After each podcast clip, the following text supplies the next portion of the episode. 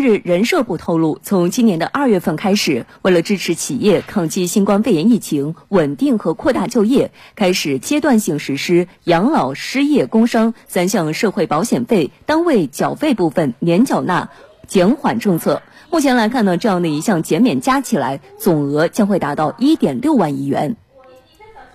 为更大力度帮助企业渡过难关，中小微企业养老、失业、工伤三项社会保险费单位缴费部分免征政策延长至今年十二月底；大型企业减半征收政策延长至今年六月份；缓缴社保费政策可延长至今年十二月底。截至六月底，三项社保共减免企业缴费五千七百六十九亿元，缓缴社保费四百三十一亿元。这次减免政策，一年就释放的真金白银啊！达到了一点六万亿元。如果加上一到四月份养老保险费率比去年同期啊降低这样一个翘尾的因素，和今年全年失业保险、工伤保险还在继续实行阶段性降低费率，那么全年三项社保费会减收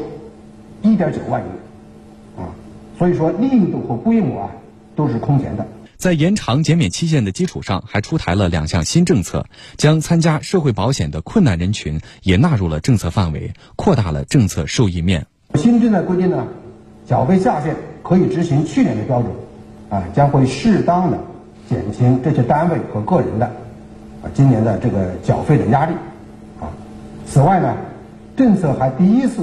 明确允许缴费困难的灵活就业人员，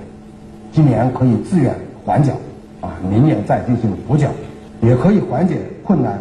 灵活就业人员啊今年的缴费压力。截至七月十六号，全国各省区市已全部出台了本地延续阶段性减免社保费的具体办法。